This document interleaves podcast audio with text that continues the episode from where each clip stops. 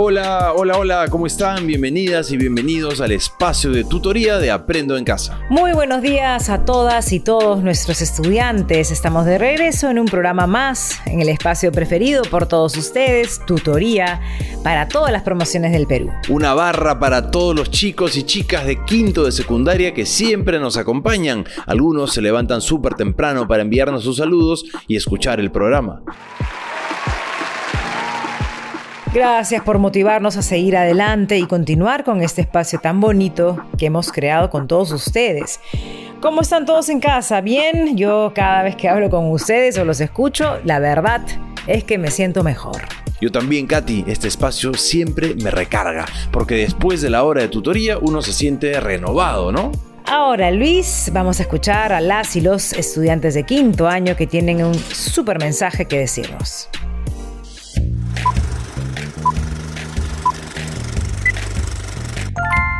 Hola a todos, me llamo Eberlita Ideli Puertaculpi, estudio en la institución educativa Juan Velasco Alvarado, La Jalca, provincia Chachapoyas, región Amazonas. Quiero aprovechar y mandar un súper saludo a todos mis compañeras y compañeros de promoción y también agradecerles por motivarme todos los días a seguir estudiando. Promo 2020, somos imparables. Buen día amigos de Aprendo en Casa. Me llamo Joider Claudio Amando, del Colegio Juan Velasco Alvarado, La Jalca, Chachapoyas, región Amazonas. El día de hoy quiero mandar un gran saludo y abrazo a la distancia a todas y todos los estudiantes de mi promoción y decirles que sigamos buscando nuevas oportunidades. Ya nos falta poco para llegar a nuestra meta Promo 2020 Somos Imparables.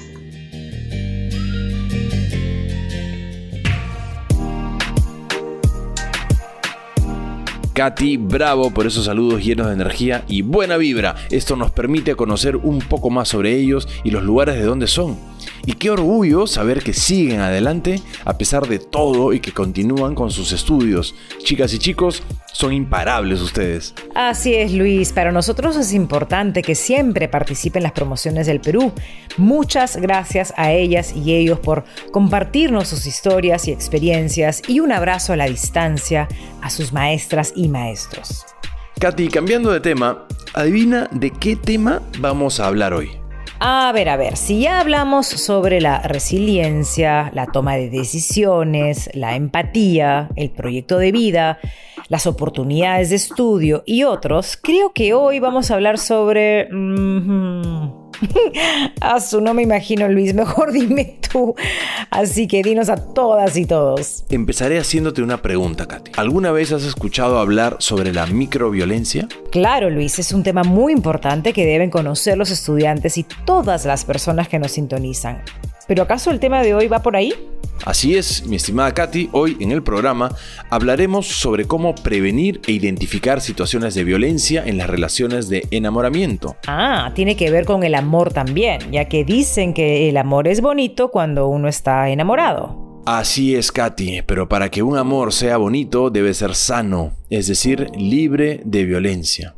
Sin embargo, hay algunas situaciones de violencia que hemos creado como sociedad y que las normalizamos confundiendo muchas veces como si fuesen hechos de amor. Por eso el programa de hoy se llama Identificamos señales de microviolencia en las relaciones de enamoramiento. Muy importante el tema Luis, así que chicas, chicos y todos los que nos escuchan hoy, vamos a reflexionar juntas y juntos sobre cómo identificar y prevenir situaciones de violencia que muchas veces se presentan en nombre del amor.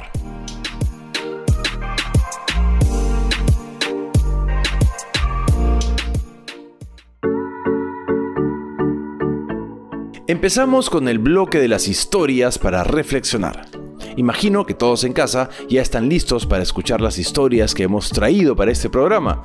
No se olviden de tener a la mano su lapicero, hoja y portafolio. Y para los que recién se conectan, les recordamos que este programa es para todas las chicas y chicos de quinto de secundaria. Muy bien, Katy, hoy vamos a escuchar primero la historia de Betsaida. Escuchemos con atención. Hola, soy Betsaida de Ica y estoy en quinto de secundaria. Ahora que paso más tiempo con mi hermano mayor, me he dado cuenta de que no le habla bien a su enamorada. Le dice que no debe usar shorts y cuando no le contesta el celular se enoja con ella.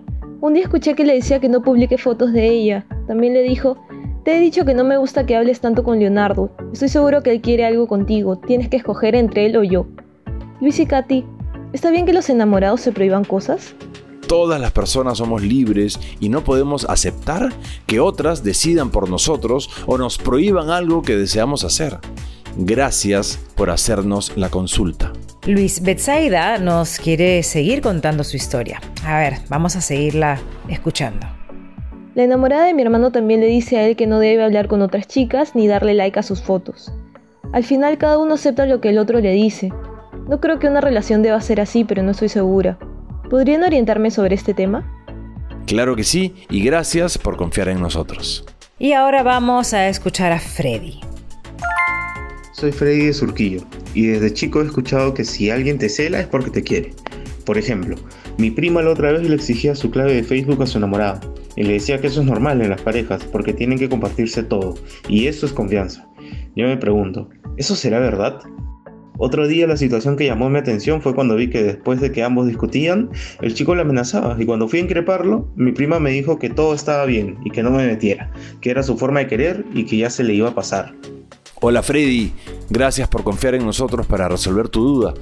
La verdad es que los celos no son sinónimo de amor. Por el contrario, demuestran desconfianza. Y para que una persona viva tranquila y en paz es necesario que esté rodeada de quienes confíe realmente.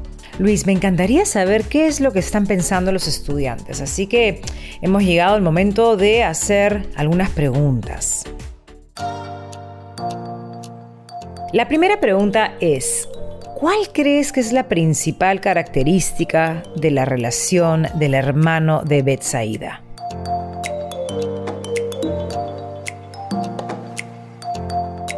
La segunda pregunta es, ¿alguna vez has escuchado la frase, si alguien te cela es porque te quiere, ¿qué piensas sobre ella?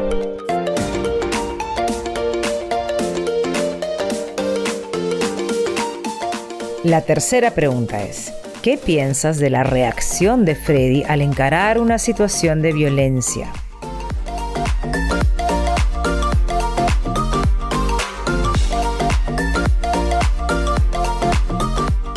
La cuarta pregunta es, ¿Crees que alguna de las historias refleja una relación saludable? ¿Por qué?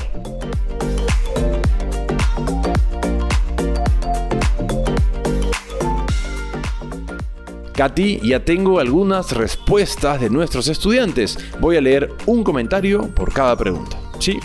Bueno, ahí vamos. Para la primera pregunta nos responde Milena. Ella nos dice que la principal característica de la relación del hermano de Betsaida es la desconfianza, porque ambos se prohíben cosas como hablar con amigos o dar likes a fotos o cómo vestirse.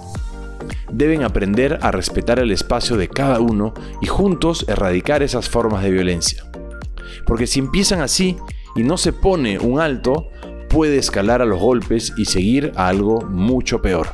Así que ambos se deben poner las pilas por el bien de ambos y si se quieren, seguirán juntos, libres de cualquier violencia y si no, cada uno debe tomar su camino sin perjudicar a nadie. Para la segunda pregunta nos comenta Antonio. Él nos dice que sí ha escuchado la frase si alguien te cela es porque te ama, pero que no la comparte. Comenta que sus padres llevan años de casados y siempre los veo actuar en confianza, con solidaridad, amor y respeto. Una vez escuchó que su papá alzó la voz y su mamá le dijo, tranquilo, respira, sal a caminar, y cuando tengas en orden tus ideas o encuentres la forma no violenta de decirme algo, aquí estaré para escucharte. Qué manera de resolver sus conflictos. En eso se basa la confianza, en proponer soluciones saludables para las relaciones de pareja. Para la tercera pregunta, Jimena nos dice que le encantó la reacción de Freddy y como diría su abuelo, es todo un caballero. Fue valiente de su parte confrontar al enamorado de su prima, a pesar que ella salió en su contra. A veces pasa eso. Las personas que defienden salen agredidos y la víctima cubre al agresor. Pero desde aquí enviamos ánimos a Freddy, a no desanimarse, has hecho lo correcto. Es necesario intervenir cuando vemos situaciones de violencia. Y por último tenemos a Carlos que nos comenta que ninguna de las dos historias refleja una relación saludable porque amar no es controlar. Una relación sana no te hace daño ni te hace sentir mal. Como decía mi tutora, es importante seguir aprendiendo a tener relaciones saludables de pareja, porque el amor debe ser sinónimo de tranquilidad y aprendizaje. Es complementarse y tener mucho respeto mutuo. Luis, como siempre hemos tenido muy buenas respuestas. Espero que en casa también hayan podido responder las preguntas y no se olviden de guardar sus respuestas en sus portafolios. Claro que sí, porque también les ayudará a que puedan reforzar sus aprendizajes y ponerlos en práctica de manera presencial y virtual.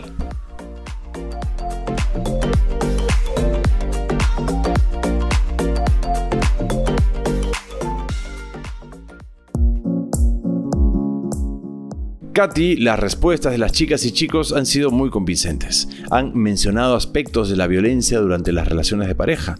Mencionaron que estar enamorados no significa estar atado a alguien. Sin embargo, debemos tener en cuenta que la relación de pareja implica un proceso de crecimiento, madurez emocional y respeto profundo por el otro y que una relación saludable se construye desde la igualdad, donde no tengan cabida los celos, la dependencia emocional ni cualquier situación de violencia. La violencia ocurre cuando una persona agrede a otra con la finalidad de hacerle daño, humillarla, controlarla y abusar de ella. Actos inaceptables para cualquiera. Así es, Luis. Y para tener claro las definiciones, empezaremos a explicar lo que son las microviolencias. Listo, dale. Las microviolencias son pequeños e imperceptibles abusos de poder. Estos son vistos de forma normal y son invisibilizados. Dentro de las relaciones de pareja producen que no haya democracia en la toma de decisiones y que la balanza se incline generalmente hacia el lado de la persona que ejecuta las microviolencias. Las microviolencias se caracterizan por ser actos casi imperceptibles y se realizan en lo cotidiano. Al inicio de las relaciones no son tan evidentes, pero conforme avanza se hacen más presentes, se vuelven constantes y múltiples. Entonces, Katy, la microviolencia en el enamoramiento es la acción u omisión que daña tanto física y o psicológicamente con el fin de dominar y mantener el control sobre la otra persona, utilizando diversas estrategias que van desde el ataque a la autoestima, los insultos, el chantaje, manipulación, etc. Las microviolencias son el inicio a otras formas de violencia al maltrato psicológico, físico y otras formas de violencia que no terminan en un final feliz. ¿Cómo se manifiesta la violencia en el enamoramiento? Se manifiestan mediante las conductas de control y dominio. Esto se evidencia en los cuestionamientos a las decisiones personales, celos desproporcionados, intentos de controlar las amistades y actividades sociales y manipulaciones con terminar la relación y control de sus celulares y redes sociales. También había escuchado sobre los mitos del amor romántico. Claro, el amor romántico es un conjunto de creencias o mitos distorsionadas y falsas acerca del amor, pero que se consideran como ciertas por gran parte de la sociedad. Por ejemplo, en las historias que escuchamos es posible que tanto el hermano de Betsaida como su enamorada crean algunos de estos mitos, lo que hace que acepten, justifiquen o toleren algunos comportamientos claramente abusivos y dañinos entre ellos. ¿Y cómo es que comenzamos a creer en estos mitos? Ah, es que los escuchamos desde que somos pequeños, por ejemplo, en canciones, programas de televisión, películas, novelas o hasta en nuestro entorno más cercano. Y así el ideal del amor va formándose en nuestras mentes. Katy, creo que es necesario que conozcamos algunos de estos mitos del amor romántico para que podamos analizarlos. Me alegra que lo propongas, Luis. Desde el inicio del programa ya quería comentárselos a nuestros estudiantes.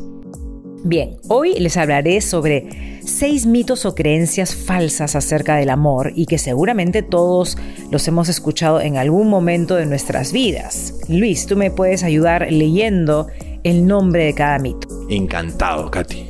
Bien, comenzamos. Mito número uno. Somos la media naranja. ¿Quién no ha escuchado alguna vez que todos tenemos una media naranja perfecta para nosotros y que nuestra misión en la vida es encontrarla? Pero esto no es así. No busques tu media naranja. Tú ya eres una persona completa, valiosa y capaz de ser feliz. Por eso debemos querernos y no permitir que nadie nos haga daño. Mito número 2. El amor lo perdona todo. Se suele decir que el amor lo perdona todo, incluso que perdona la violencia o actos que nos hacen daño. Pero eso no es así. No debemos tolerar relaciones violentas o tóxicas con la esperanza de que nuestro amor cambie a la otra persona. Recuerda que el amor empieza por nosotros mismos. Mito número 3. Soy feliz solo cuando estoy en pareja. Creer que nuestra felicidad depende de la compañía de otro nos lleva a generar dependencia emocional y a tener pensamientos como no puedo dejarlo o dejarla porque nadie más me va a querer, cuando en realidad la felicidad la encontramos en nosotros mismos. Mito número 4. Amar es renunciar a todo por la otra persona. Tener pareja no significa que debas renunciar a ti y a tus intereses, metas o proyectos que tengas. Recuerda que una relación es para compartir momentos de tu vida con el otro, pero no depender de él o de ella. Mito número 5. Cuando estás en pareja, ya no existe la privacidad. La honestidad y la privacidad son cosas distintas. No es correcto mentir o engañar a tu pareja. Sin embargo, la privacidad es el espacio personal que debes tener como persona independiente. Compartir ese espacio debe ser una decisión que tú mismo tomes. Ser sincero o sincera con tu pareja no significa que no tengas momentos para ti mismo. Mito número 6. Los celos son señal de amor. Otro mito muy famoso es la creencia de que los celos son signos de amor o que nos demuestran que una persona nos quiere de verdad. Pero los celos son todo lo contrario, son muestra de inseguridad, control y dependencia. Una relación debe ser de igual a igual. Así es, Katy. Amar es confiar, valorar la libertad del otro, respetar las decisiones de él o ella, desearle lo mejor y animarle a seguir sus sueños. Vamos a detenernos un poco para recalcar lo siguiente. Los celos pueden llevarnos a situaciones de control que pueden terminar en distintas formas de violencia. Así que ojo, ojito con este mito, chicas y chicos. Recordemos que los mitos o las falsas creencias sobre el amor las hemos creado nosotros mismos como sociedad. Así que depende de nosotros mismos desterrarlos o dejar de creer que estos son ideales de amor bajo los que nos tenemos que conducir. Si tienen alguna duda o consulta sobre relaciones sanas en el enamoramiento, y requieren una mayor información u orientación, no duden en pedir ayuda a una persona adulta de confianza como un familiar o un docente o también llamar a la línea 100 del Ministerio de la Mujer. Ya saben que es gratuita y confidencial. Los invitamos a promover relaciones de amor sanas donde la honestidad y respeto mutuo sea lo que prime. Chicas y chicos, no olviden que tienen muchas potencialidades, vivan su etapa con alegría y con responsabilidad, cuidando siempre su integridad física y psicológica.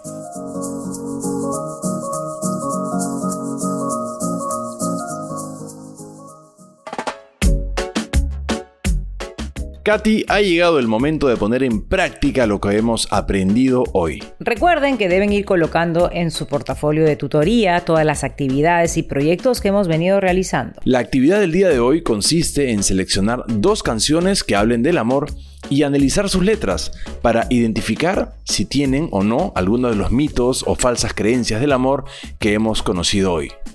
Luego deben elegir una de las canciones y cambiar la letra por mensajes positivos de prevención y cuidado.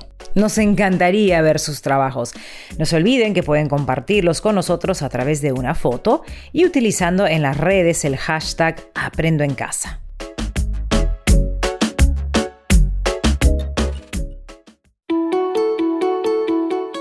Y rápidamente hemos llegado al bloque que más te gusta, Katy, el bloque Inspírate. Así es, Luis, ya estamos en nuestro bloque Inspírate, donde compartimos algún mensaje de motivación y aliento de parte de los docentes, tutores y estudiantes de quinto de secundaria. Con esa introducción voy a presentar a nuestra invitada de hoy. Ella es María Fernanda, tutora de quinto de secundaria desde hace tres años. Escuchemos atentamente. Hola Luis y Katy, un saludo para ustedes dos. Hoy quiero comentarles mi experiencia como tutora de quinto. El año pasado fui a una capacitación sobre una campaña que es nivel nacional denominada La violencia disfrazada de amor. No sabes cuánto me sirvió como tutora, porque en mi escuela empezamos a poner en práctica acciones que sensibilicen a la comunidad educativa sobre la prevención de la violencia y todas sus manifestaciones. Con mis alumnos hicimos rap, teatro, canciones con letras cambiadas. Además, entregamos tarjetas con mensajes informativos y lugares donde podían acudir las personas si sufren de violencia o son testigos de ellos. Mencionábamos la línea 100, la comisaría, el SEM y otros centros como la de Muna de nuestro distrito. Me siento muy contenta de haber hecho algo con mis estudiantes por la erradicación de la violencia y sobre todo contra la mujer.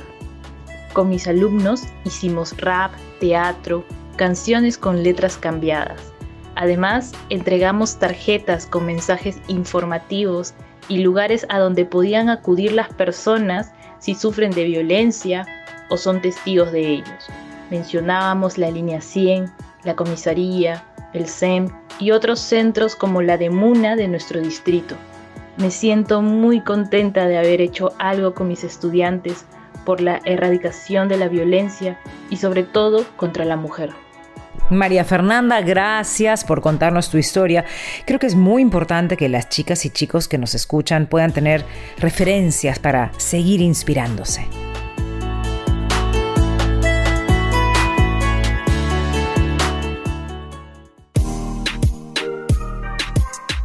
Muy bien, hemos llegado al final del programa. Este es nuestro último bloque y aquí repasamos lo aprendido durante el programa. No se olviden de aplicar lo aprendido en su día a día. Y ahora sí, vamos a comenzar con el repaso bien rapidito. A ver, dijimos que las microviolencias son pequeños e imperceptibles abusos de poder. Estos son vistos de forma normal y son invisibilizados dentro de las relaciones de pareja producen que no haya democracia en la toma de decisiones y que la balanza se incline generalmente hacia el lado de la persona que ejecuta las microviolencias. También mencionamos que la violencia se manifiesta en el enamoramiento mediante las conductas de control y dominio y lo que creemos sobre los mitos del amor romántico. Recordarles que es importante que desarrollen la actividad ya que les permitirá comprender mejor el tema que hemos abordado hoy. Miremos con entusiasmo los espacios de aprendizaje porque gracias a ellos seremos cada vez más competentes. Muchas gracias por acompañarnos durante este programa y si desean volver a escucharnos pueden encontrar todos los programas en la página de YouTube de Perú Educa y la plataforma de Spotify. Nos vemos hasta la próxima semana. Chau. Chau.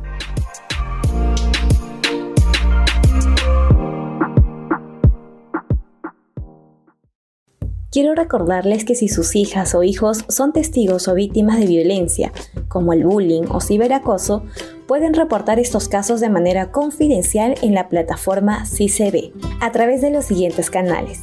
La línea gratuita 0800 76888 que cuenta con especialistas de convivencia escolar quechua hablantes, la web www.cicb.p, el WhatsApp 991-410-000 o ingresar a la aplicación móvil CCB disponible en Android. Luego de realizar el reporte, se activan los protocolos de atención de casos de violencia con el objetivo de frenar la violencia, brindar protección a las personas involucradas y restablecer la convivencia. Además, te entregaremos un código de registro del reporte para que puedas conocer las acciones realizadas sobre el caso reportado. Con el apoyo de UNICEF. Aprendo en casa. Ministerio de Educación. Gobierno del Perú. El Perú primero.